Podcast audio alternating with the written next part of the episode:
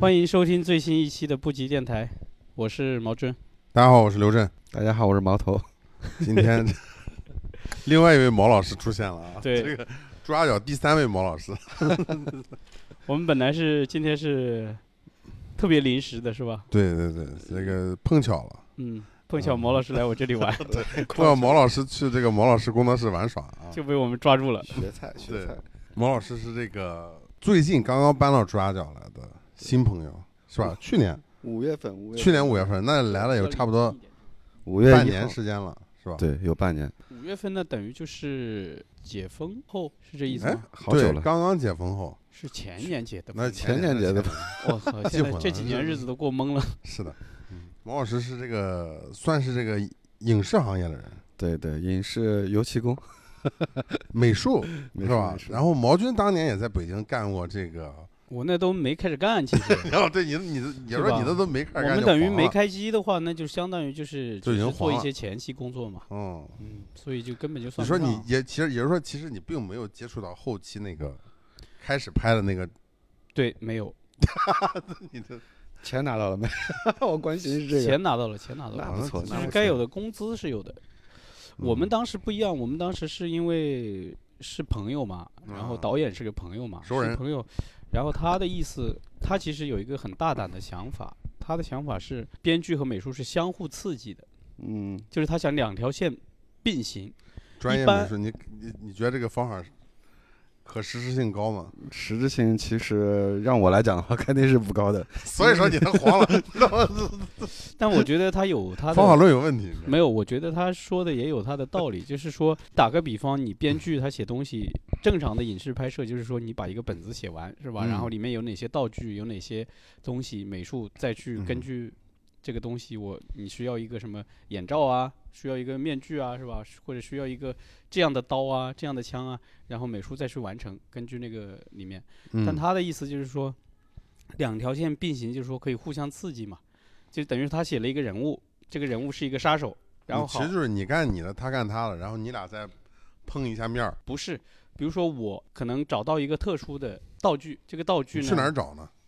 我各种网上看，各种自己手绘啊，嗯，就是自己画一个，比如说根据当年的最早的手术台，嗯，然后他那他你当时那是什么主题来？我都忘了。我们当时是把雷雨要拍成一个电视剧，哦，就是很短的，就是买了雷雨的这个版权版权版权，然后它是五年，好像是四年，就是你得拍完，四五年以后就不属于你了哦，哦啊。然后雷雨那不就是心急火燎。清清朝末年，我们就从清朝末年开始写，写到民国嘛，写到那个年代。嗯然后等于说那个时候其实已经有很多传教士啊什么的在中国嘛，嗯，然后他帮忙做手术啊什么的。那我们等于说我们做美术的，我就去找一找一个特殊的手术台啊，就跟 现在的医院的不一样，淘宝或者跟我们意识上看到的不一样。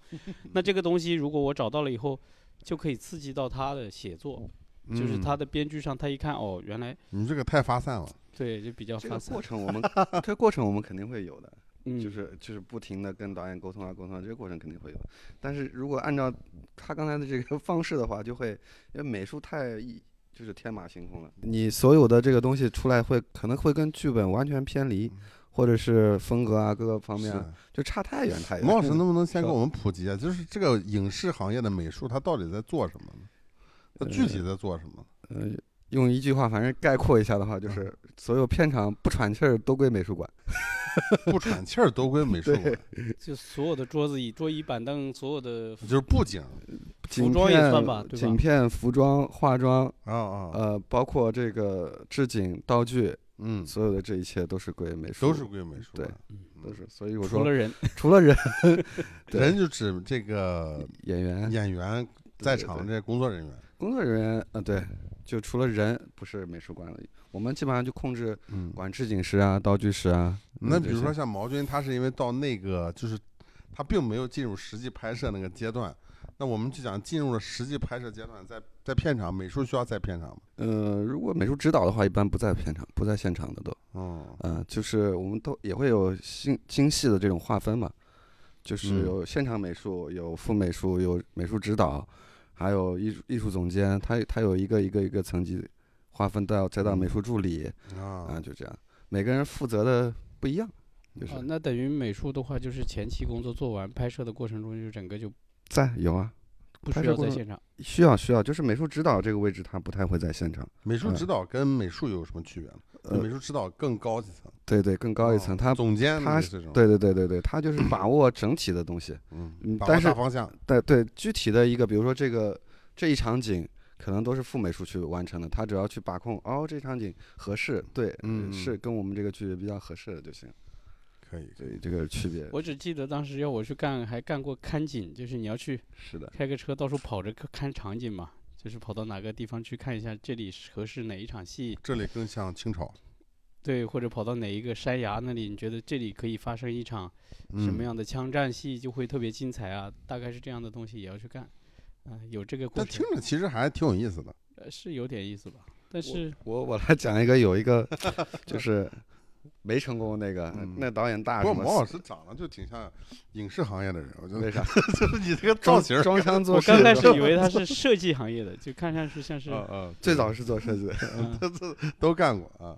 是就是我有一次特就是像他说这个黄调的这个，就不知道能不能说啊，叫他导演是那个 Spider-Man 的那个导演，蜘蛛侠的导演。好莱坞大片儿，对，好莱坞就是感觉那个，但我比他最后的结局，我先说比他惨多了，没没拿到钱 一分钱你相当于被白白嫖了。白嫖。我们两个月在整整两个多月在北京哦，是吗？啊，啊，那这个就是被白嫖这个事儿，怎么普遍嘛，在这个行业里，对于电影这一块来说是挺普遍的，电影行业是吗嗯，？挺普遍，嗯因为经常会觉得不好不合适，可能直接整组人换掉都是有可能。那没有个什么，就是咱们就说什么劳动法保护一下这个，有有有，现在有了，都但是要打官司。不不不，现在都全了，现在越来越好了。啊，就是您说早期的时候，对早期的时候，其实大家都是凭人脉啊、关系啊，嗯，大家哎，这个大哥叫导演我熟，他叫我去，那 您说那个蜘蛛侠是哪个哪个蜘蛛侠？就是哪一代？？第一代还是什么？就是得得奖的那那那条片的那个导演，哦那，具体他名字我都忘了，反正 在北京建的组。我们 那个时候真的是超大型项目，就是全中国最好的游艇看景时候全部都去了。游艇，对我们，他要在游艇上，那游艇还不让上外国人，在哪里的游艇？就是像双什么双子星号啦，什么这种就就 在超级豪华。停在北京的游艇。不是在三亚，哦，哦，在三亚，我们也他当时要拍个什么电影呢？拍一个叫那个时候起了个很很傻的名字，叫《一熊成名》，是一个也是一个就是一那雄成名熊，就是就狗熊的熊嘛。啊，一英雄雄成名。哦，一雄成名他喜欢拍动物题材，蜘蛛侠拍个熊熊侠，他也是三维跟就是三维跟 CG 跟那个结合哦的，跟真人实拍结合的一个嗯一个片子，是中国等于说中国老板把他从美国忽悠过来了。忽悠过来说，我愿意投大钱，然后你来拍一个电影。确实也投资前期投资也非常难，就是嗯他，你想想看，我们光看景这几个没多少天吧，光看景费用二十多万，就是所有三亚的嗯所有那个超豪华的酒店全部都看了。去的都是王思聪办那个什么 海天盛宴的地方。海天盛宴不是王思聪办了，啊 这次这个说容易被告诽谤。就是那个时候，呃我们也没想到他们那个三亚酒店那种富跟豪到一个什么程度啊，嗯，也算见识也。算见识了一下，算嗯见识了一下。还有好多，反正那个时候，王，哎，你说到王思聪跟他 也有关系，他们那时候的那些剧场，在嗯三亚其实他们开了开了好多好多剧场，嗯，都荒废掉了的，都是半荒废。是我最近看新闻，好像那个万达影业也换人了，是吧？就是他的就是也是跟这个王氏父子也没有什么太大关系了，就换成一个女的，实际上是他们的老大了，可能是。嗯估计都要撤吧，都估计都要慢慢往外撤。嗯，就是都要从影视行业往外撤。当然，我们就之前就是录之前我们也聊到，就是毛军当年去北京的时候，包括您肯定也经历过，就那几年，影视行业是一个非常狂热的的一个阶段。对，非常非常狂热。就那几年的片子，可以说到，尤其是你在北京，这就算当时这个算行业一个巅峰嘛，是吧？对应该算一八年、一九年那会儿，对，差不多。嗯，嗯，可能还要再早一点点，再早一点。还要再早一点点。就是你在北京可以，就大家撸串儿的，你旁边那个人就一定是个大项目，什么旁边就是哦导演、编剧，什么每一个饭店都这样。那个嗯那个时候，而且那个时候你看那个呃，就松美术馆那个那个王中啊王啊王中磊、王中王中军华谊兄弟，华谊兄弟当时你嗯看做到多豪啊，是吧？是反正每一个电影感觉到了每年都在创纪录，就票房纪录，出一个电影出一个电影就创票房纪但。那个时候我记得就是有一年过年的时候，就跟我父母去电影院看电影，人确实非常多，嗯，就那种盛况，真的是就是一个电影院满满全是人是啊。在那排队。我记得我一七年到北京那个时候，韩寒不是拍的第一部还是第二部电影啊上映啊，买不着票，嗯，就电影院那首映嘛，十二点啊，首映，半夜十二点买不着票。对，这个跟他那个大荧幕的扩张，嗯，就是嗯因为也是跟万达有讲到这一块儿，它就是电影院的屏屏扩张。对它它屏幕的扩张嘛，突然间就整个全国扩了好几万块屏幕，你想想，是我们抓角曾经也有一个电影院，现在每次我们没了去都是包场。没了。就是这个影视热潮退去以后，我们抓角唯一电影院也倒下了，关了吗？就我记得是在倒了两次就。在他家附近，就在大大拇指。大定湖那边好像有一个，对对对，就是那个倒了一次，然后又复活了一次，然后又倒下去了。现在，嗯，哎，这下彻底变不容易啊。这下彻底变火锅店了是吧？没有，就是不开了，就 是这啥也不开。这个毛老师，这个是出生在这个西安是吧？对，但但是是因为你父母当时就是相当于去那边儿，你是上海人，然后父母去那边儿对，插插队落户啊，插队落户下乡，，嗯，嗯，那去的是陕北吧？是陕那个江西，一开始去的是江啊，西，先去江西江西。对，先去江西基本上上海都是江西、对，云南这个这种地方嘛。然后后来我爸是支内，就是那个时候等于相当于把上海最好的那个技术，就那个在西北要建了一个电力电力集团，嗯，超大型的那种国家，等于五湖四海的人。国家电网，对对对对，类似于这种，反正就一起过去。然后我妈再转过去，等于是她觉得回乡无望，嗯嗯嗯，就不可能回到上海来了。然后那还不如去一个好一点的城市嘛，比嗯在江西那农村要好一些，就等于是。啊那相当于你是出生在西安吗？对哦，就是那你在西安待到什么时候呢？待到十八岁，正好待到十18岁，对正好十八岁。那当时就是十八岁，你回上海上了大学，对就是考到上海了呗，就呃特意挑的上海考是吧？呃对吧？其实就差不多是这意思，嗯，那你父母现在还在，都回来了，都回来了，全部都回嗯来了，对，那户口能回来吗？能能回来，能回来。他有个政策嘛，就是我们邓爷爷给的政策嘛，最后所有的返乡的这些，先从孩子，嗯，就父母是不能回来的，但是孩子是哦可以回来的。但是你孩子呃时间久了不是落户了吗？嗯，那就父母就可以跟着孩子的户口也一起回来。哦嗯，就相当于也是找到了这么一个方法，对，但那个时候我们很多，我好我有好几个同学，就是同班同学，都是像你这个情况，都是像我这个情况。然后其实挺难的，回来以后没有房子啊，没有什么都没有嘛，一切都没有，就很难嗯。那时候那部电视剧还是《孽债》嘛，对对对对对，那个是童年的一个一个记忆。那我们说回影视吧，啊，这个痛苦历史我们就 这块儿估计也不能说了。不不痛说革命家史了。好我就说，你说《孽债》这样的电影现在还能拍吗？估计不会，不不审核都过不了。审核都过不了，对是，吧？现在这个审核是从什么时候出来的？早就有了，很早很早，嗯就是我接触这行就有审核了。它不光是我们审核非常的严的，其实你不光是这个，只要你对外发布的任何的东西，它都要审核的。嗯因为刚刚我说到的教育类的这些东西，其实都有审核。因为我们知道你现在有很大一个一块儿也在广告行业嘛，对就是广告它也有都有这个审核。都有，都有，都有，全部都有审核。嗯，呃，以前网络上可能还弱一点，你你还可以大胆一点，但是嗯现在网络也是广电自己抓了，也让他们来审核。说点反正能说不能说的，就是我们前段时间做那个，他说小孩子的东西，他说星星不让用，就画面里面不让有星星，什么星星？五角星啊五角星也不让用。不让用，哦，这么夸张啊？然后彩虹必须是必须是赤橙红绿青蓝紫，不能有粉色粉色的东西出现，就是它的审核会细致到很具体，很具体对对对对对。呃，动画片里面的话就不可以有血，鲜血，不可以有，啊嗯啊，这种都不能有，不是说现在什么玩那个魔兽世界，他们说就是那个鲜血都给变成绿的了嘛，变成绿的了。变成绿的。然后 还有那个什么骷髅王，他有个形象叫魔兽世界里面那个骷髅王的形象，他给他长肉了，变成僵尸了那种，这也是魔幻现实哈，很魔幻。真是魔幻现实。那我们往回拉一拉吧。可以可以，你是从小就喜欢影视电影吗？还是没有没有，其实就是小时候就是兴趣，就是也跟画画一样，嗯，并不是直接入这个影视行行业的。因为你本科其实学的是视觉传达，视觉传达偏设计类的。对对对对，主要是偏设计类的。但是那几个导师挺好的，学校虽然不怎么样，但是导师都不错。嗯当时其实，呃，像我们那个导师那个澳门回归的那个 logo，就那个就是紫荆花，就我导师做的，嗯，哦他们那团队也非常强大。其实就现在一样，其实很多时候它并不是这个学校多重要，而是说你在哪个城市重要。那天我听那个就是说，就现在比较火那大哥张雪峰是吧？就是也在聊，就是说考学校这事儿。他说就是说选一个好的城市，比选一个好的学校还要重要。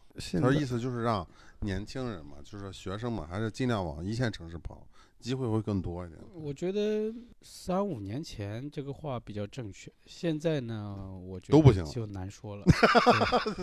你怎么对这么没有信心？我以前教这个高考班的时候，那哦，你还教高考班我？上大学的时候嘛，哦，就是寒暑假，有时候回湖南，寒假回去带个半个月、一个月的课，就回到我原来毕业的那个班。然后那些学生也经常问我，就是说西安美院好不好啊，或者是我我想考哪个学校。然后我一直也鼓励他们，就是那个年代的时候，我也是说，你如果考一个类似于什么新疆艺术学院，是吧？嗯什么呃兰州什么什么学院，你一听是个二本或者是个本科还不错，你好像对于父母来说那边有面子。我说那你就不如考一个北京、上海的，哪怕是专科，嗯嗯，就是你去那里读，呃，你见识不一样。就是是你确实能看到很多展览。如果你喜欢画画，或者你想从事设计这个行业，嗯，我说你这跑到新疆艺术学院，你他妈读设计，你学啥呢？你是，对吧？你可能，或者说是什么民族的就是世界民，族民族是，你可以这么说，但是他现在穿的很有民族风的感觉，但是他毕业了以后，他最终他要找工作的还得跑到北京、上海去。嗯，跑到北京、上海去就不好使啊。不好使了。嗯，嗯，你除非你说你是什么川美啊，或者什么美院什么之类的，可能那个时候还是吧，还认你，你跑到北京、上海还认你。但你一个什么，听上去是一个很不错的学校，但上海、北京不缺好学校嘛。是是是，嗯，现在你不觉得二三线的，你这次不是刚去重庆？你看是不是二线城市感觉做的有一些比上海要对，要确实现在现在看的话，各有各的好处吧。嗯但是成都、重庆，我觉得也不太一样，因为成都、重庆毕竟是这个算是这个西西南的门户嘛，嗯它也是国家重点发展的一个，它所以说成都跟重庆，它可能跟上海的这个差距就稍微小一点儿。包括杭州啊，像这些城市，但你比如说再往下的一些城市，济南明显就跟上海其实差距还是很大的，你就没有艺术产业。那个杭州现在是这个第二大城市了，你知道吗？什么第二大城市？面积，啊面积国土面积第二大是城市吗？？就仅次于第一是重庆了。重庆了第一重庆啊，哦，为什么呢？杭州它并了几个区嘛，并了好多哦城，把什么余杭什么的原来都全部进去了嘛。现在好像都这样，济南也是并了个区，嗯，就是也是一下大了，就原来下面可能一个地级市就是别的市也算一个市吧，直接给它并进来算地级市。那毛老师之前也是在这个广告行业混迹了多年，混迹了 混迹了十几年。十几年。你拍过有没有我们耳熟能详的广告？广告，呃当时在广告行业做什么？就是做做平面设计，平面设计。不对，你得先问问他认不认识你偶像。叶茂中，对呀、叶茂中啊，那肯定认识。这肯定认识在广告行业做十五年，哪有不认识叶茂中的？啊杨洋洋，杨洋洋，杨洋洋，那个是那个那个女的是我的偶像，那个是女，但是行业内的广告行业叶茂中是我的偶像。嗯，对叶茂中 刚刚前两年不去世了嘛，是吧？对对对，但是他那个时候我们根本就不知道这个人是谁，但是每一个地铁站有一块广告牌，就叶茂中出新书了，然后完了哇，他一个对。他那个形象搞得有点像老崔那个感觉。事实证明，就让我最震撼，就他，因为他后来也是进军这个艺术行业了嘛。他在龙美术馆做展览的时候，那个花篮围着那个龙美术馆绕两圈儿，是啊，我看到那个 照片，我吓傻了。降维打击了啊。嗯嗯，你是跟他有过直接联系还是？呃，有过他指导的广告吧，好像，但是哦我那个时候好还还还比较小，嗯，应该助理级别的吧，就是。你是什什么原因让你当时就是从从这个广告行业转到影视行业的？主要的原因就是跟客户的直接交流嘛，就觉得特别，他们其实就那种不懂，你知道吧？啊，对对对，对，就不懂不懂，然后就平面行业确实是这个挺折磨人的。其实它这个跟胶卷儿的一个有相通之处，胶卷儿是对摄影，类的就是摄影类。当初摄我们拍照片不是都胶卷嘛？当然你的这种测光啊什么这些东西，它是一个呃未知的东西，就它等于门槛嘛。说说白了，其实就是啊有一定的门槛对对对对对。那你手机普遍普及了以后，大家都可以。嗯，那你平面到后面也是随便谁都可以，Photoshop 也会两 会两下，谁都可以弄两下。对就门槛儿降低了。对，那我们要不就趁着这个马上就快过年了嘛，嗯我们可以聊一下这几年这个呃贺岁档那些这个电影，是吧？而且我觉得现在就是基本上我我觉得我也很少进电影院了，反正就是我觉得可能过年的时候可能养成一种习惯，觉得应该去看看电影，是吧？放假期间看一看这个，也现在基本上这个贺岁电影也算是这个一年中这个重头戏嘛。对，尤其这几年，就是电影院也关了一段时间，然后影视影视好像停滞了一段时间嘛。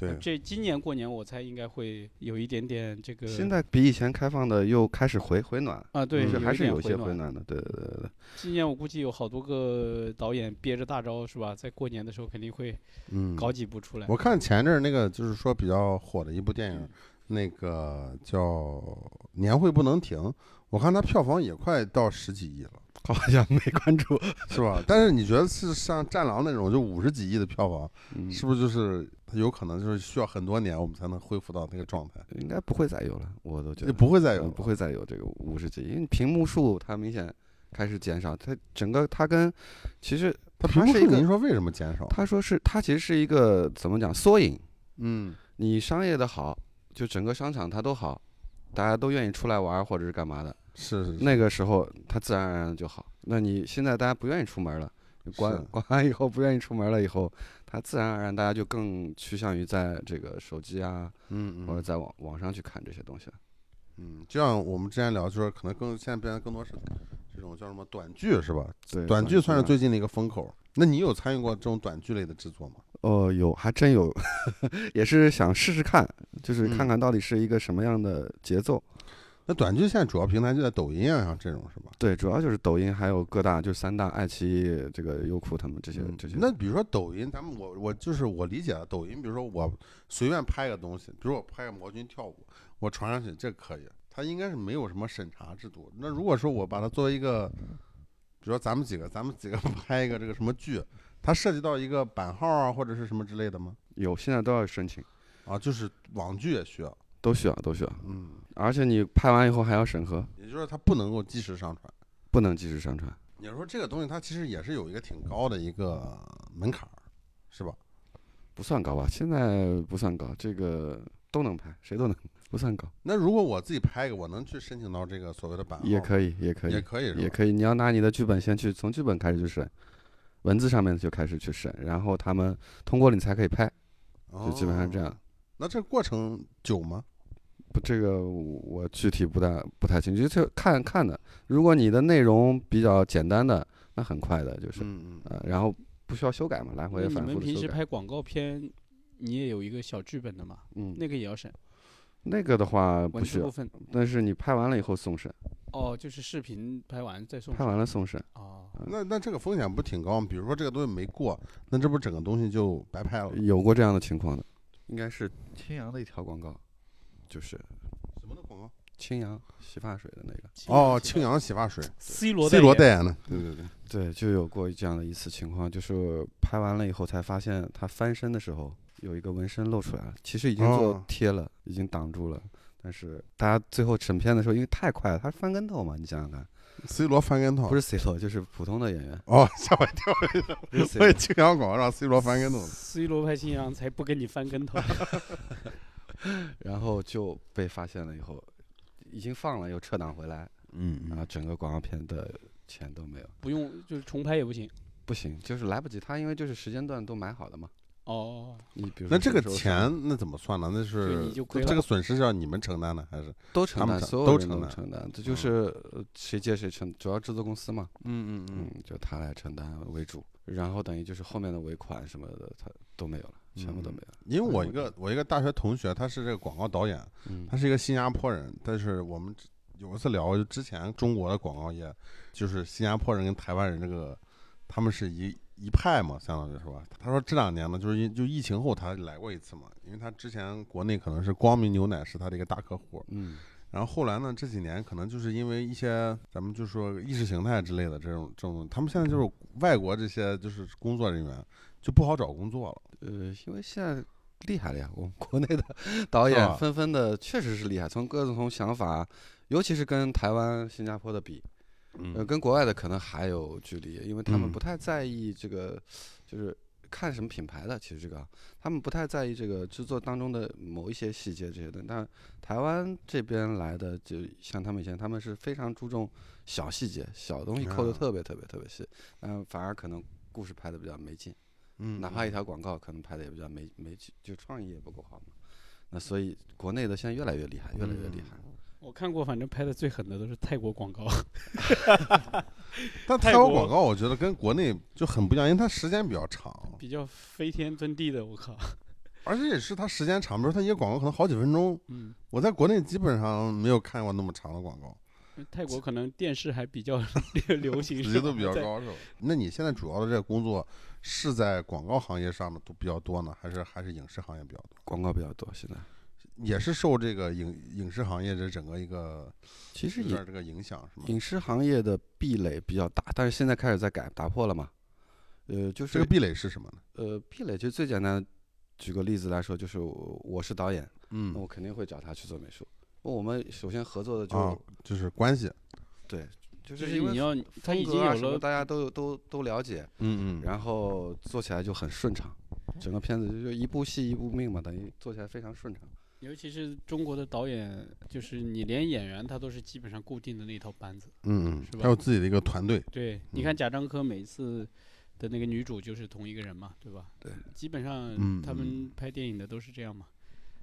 所以这个壁垒的话，你很难去呃突破到这个这个里面，除非就比较大的商业片这种，呃，商业电影还是可以稍微少一点这个壁垒。嗯，那我们刚才就是也聊到，就是说你你拍过这个可能最成功的一个商业片是这个《港囧》，是是是，当时你是怎么机缘巧合加入到这个他们团队去的？呃，也是就是呃，文老师文建中老师就等于嗯他、他等于在国内的一个团队有一个变化，那正好就是有介绍的朋友啊一起，我们就就就有幸参与到这个里面。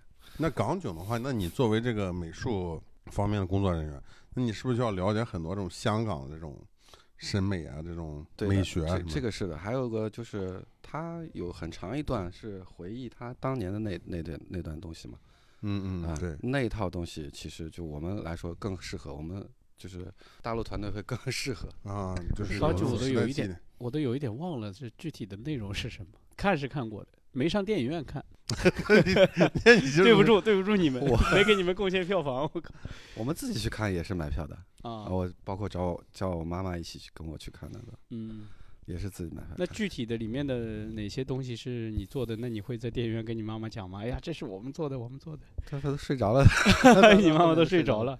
会讲会讲会讲，有一些东西，比如说，呃，其实我们还是一个做一个总控的啊，就比如说一个就是八十年代九十年代的一个老的电影院，嗯，那其实实你们看到的时候，它就是，啊、感觉是这个东西，它这是完全搭出来的，它是整个这个电影院的门口啊，门口部分是完全搭出来的，包括就是会跟各个行业的人合作。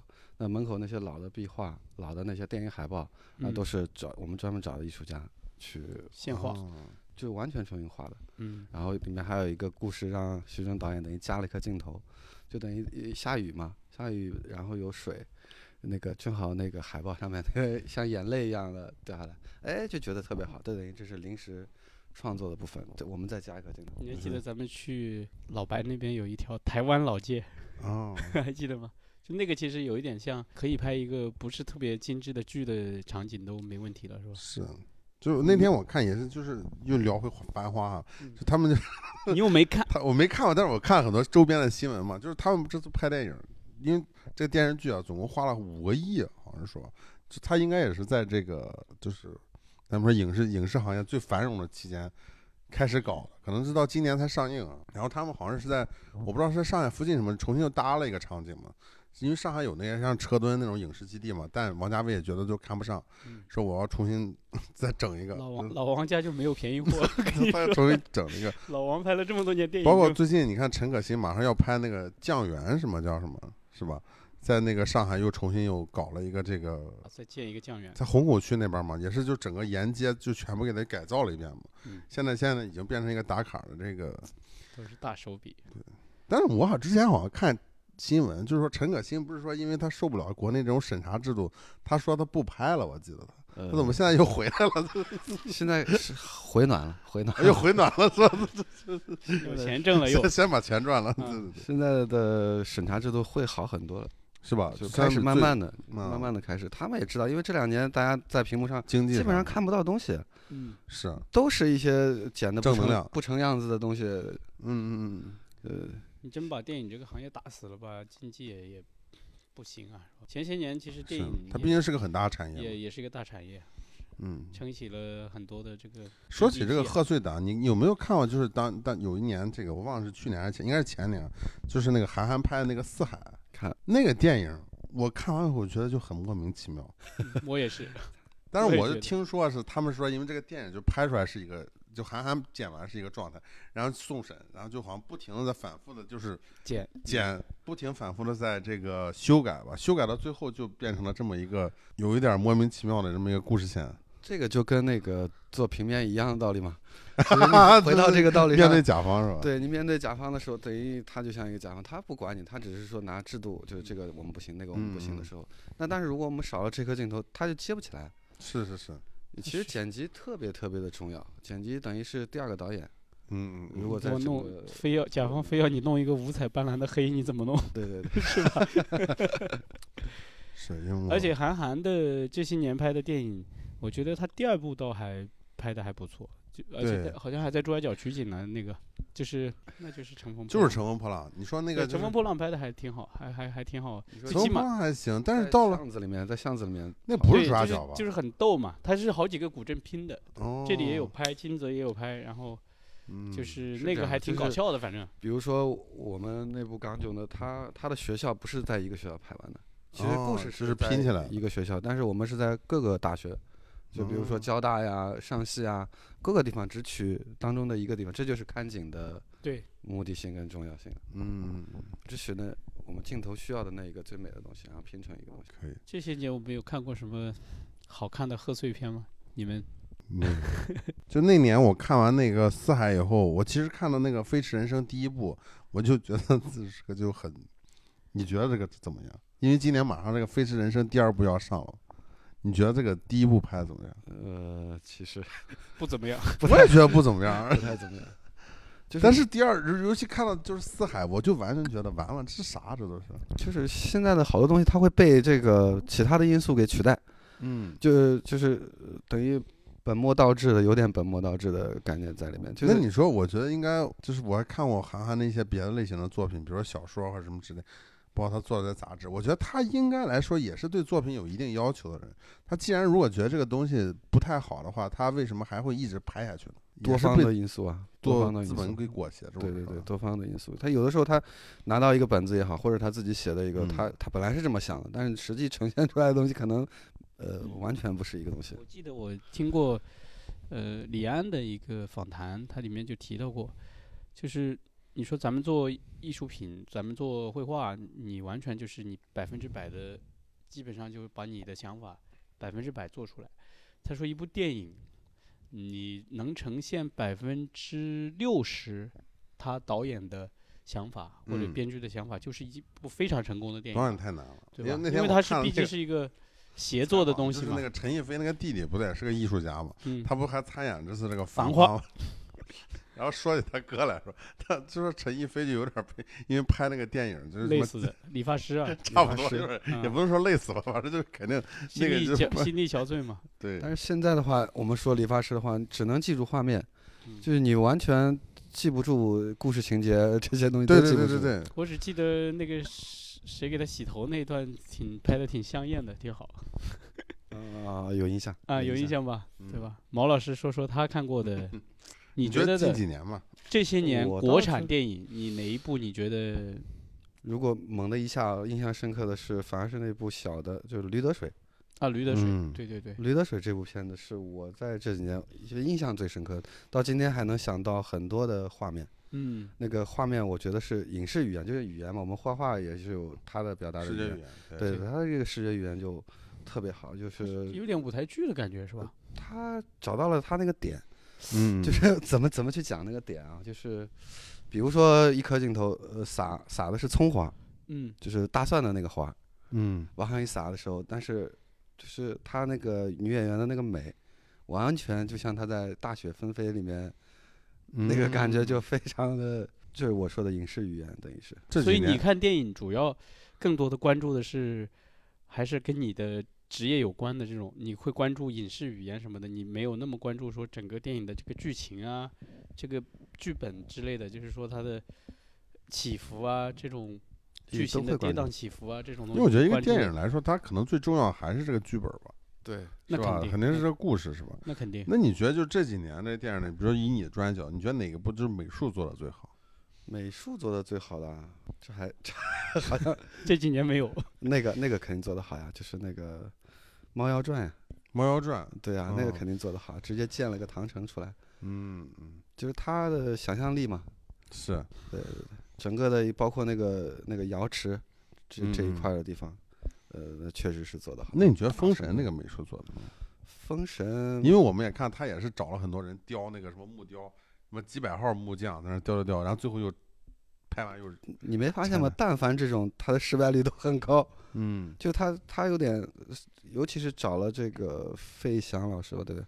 对对对，费翔来做的这个，就是他会很出戏。为什么呢？就是因为他长得，他首先是一个架空，不是他就是我说的美术世界的东西，嗯，就是你你这个世界完全架空掉了。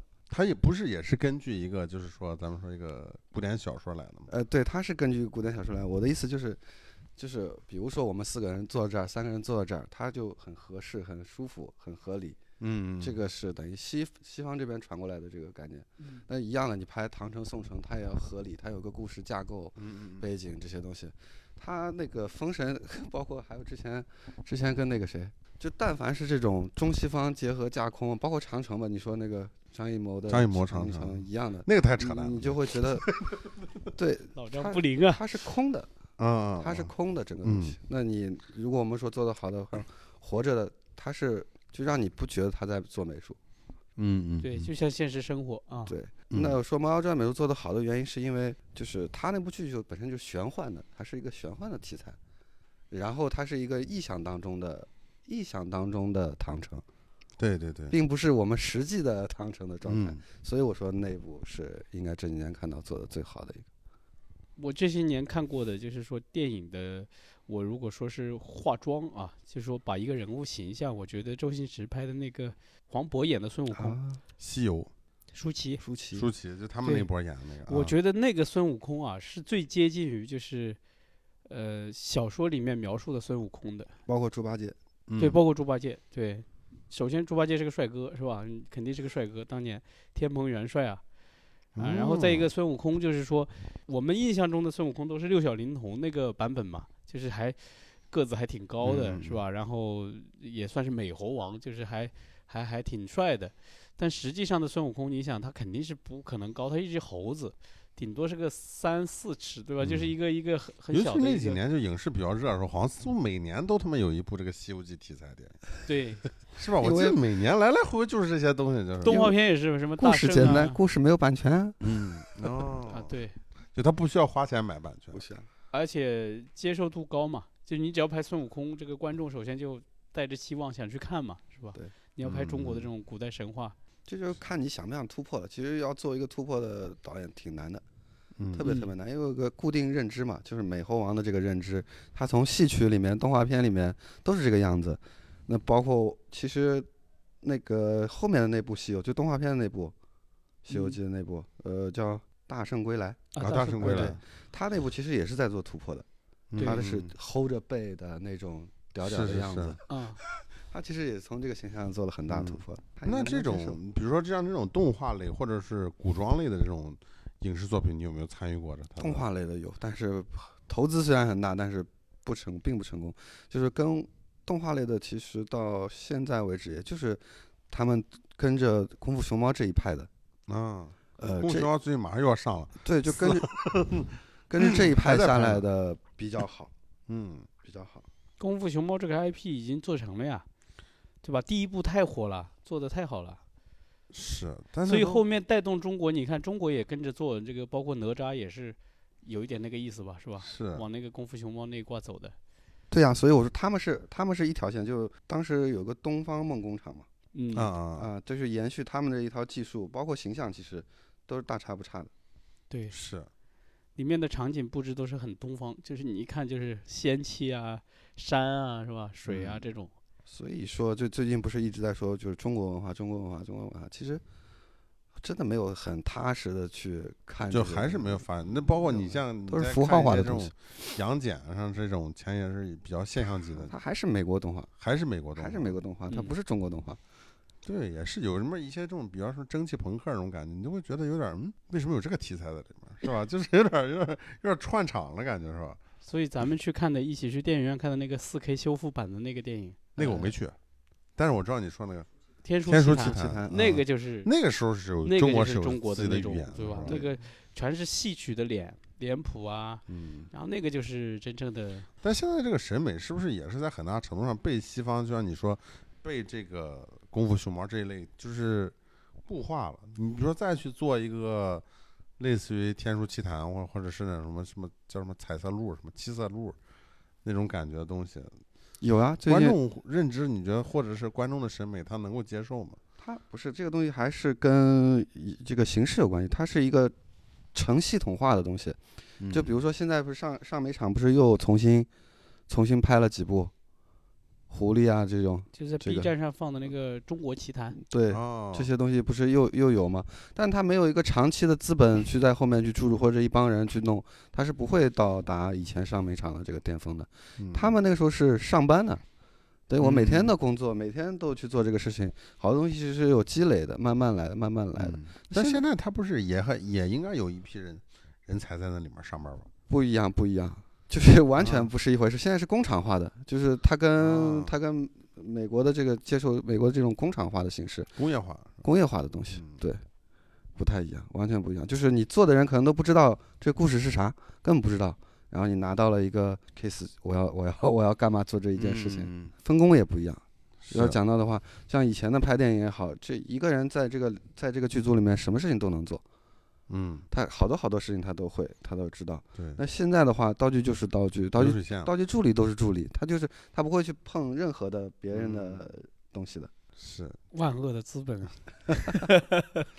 我们最后来聊一聊这个毛老师，这个毛头老师为什么怎么想到搬到朱家角来了呢？主要是一个需求。以前我是在那边开了一个实景棚嘛，比较大的一个别墅，等于上海最早的一个呃类似于实景棚的地方，在哪里？就在银都路这边。你如果是我们广告行业里面应该都知道的这个地方。哦啊，嗯，实景棚是什么？就是一个影棚。呃，就是它不是一个空的影棚，它是里面就是比如说我们是一个别墅，然后啊别墅里面的有每一个房间的陈设，它有个框架，还有个基啊础框架，然后你再去根据。根据美术每次的要求去改。哦，但是现在的实景棚都已经做到，你直接进去就拍吧。哦上海很多很多很多，现在就是那个到后面就我能不能理解为，就是它就像一个民宿一样，或者是一个搭好的一个场景，你进去就搞就行了。对，现在是差不多就是这意思哦。但以前不是，我们最早做的时候，其实也是有点像像像仿日本日本先有这种概念的嘛。它其实是有一定的。对有一定的结构框架，哦，不是说这个风格啊。我说的是他们有这个形式，他们最早出这个形式的。嗯因为你每次搭的天地墙其实都是白墙，比如说什么东西，它这些嗯固定的东西我们可以节约一点，不需要每次再重复搭什么什么。那主要做简单布置就好了。但是嗯现在对于国内来说的话，就是上海来说的话，它就是一个完全好了的场景，除非你一定要去改动什么什么，你有很高的费用在。嗯那这个到后面就开始就要强大的资本注入嘛，因为这些东西你过两三个月，呃，不是两三年就要全部换掉，全部翻新，就对我来说是一件 就是没没有意思的事情，越来啊，越觉得没有意思就退出了。嗯对对，我们等于就是这个石景棚等于就不做，那我这么大的一个空间等于也用不到。还有一个搬到这里来的原因就是，其实一直想，有的是以前来过，也包括这里的一些朋友啊什么，就一嗯直想往这儿走，脚脚脚里的概念嘛。对，脚里的概念，这个概念挺喜欢的。主要叫吃早餐，还是繁华。是吧？别蹭了，要被我们蹭秃噜皮了都。行，那我们今天非常感谢毛头老师给我们分享了很多这个也算是影视行业的一些内幕吧啊，让我们也了解了一下，嗯，也是、我觉得，我觉得结尾的时候还是要嗯毛头老师推荐至少三部啊，冷门佳片，行不行？我觉得他看片量应该是蛮大的。嗯不大不大不大不大，嗯，推荐一部吧。一部吧比如就就你你的专业来说，你就是这个片子，比如说美术做的特别好，因为我们毕竟也都是搞美术的嘛，是吧？咱们也都可以从美术的角度去学习一下。其实如果动画的话，我觉得印象反而会更加深刻。那就动画也可以动，画也可以，呃，我想想，国内外《骇客的都行。帝国》的动画版，哎呦，这个我还真没看过，这个我好像看过，我看过漫画版是。但是很多年前了，很多年前了，是吧？它是有好全世界各地的艺术家去拍了好几部，就是嗯，各种风格的，有三维的，有有有有啊纯二维的这种。嗯，黑客帝国的动画版对，《黑客帝国》的动画版。可以可以那这个我要找来看看。可以，推荐大家看一下。行，那感谢大家的收听，欢迎大家的订阅转发，我们下期再见，好，再谢谢大家。再见。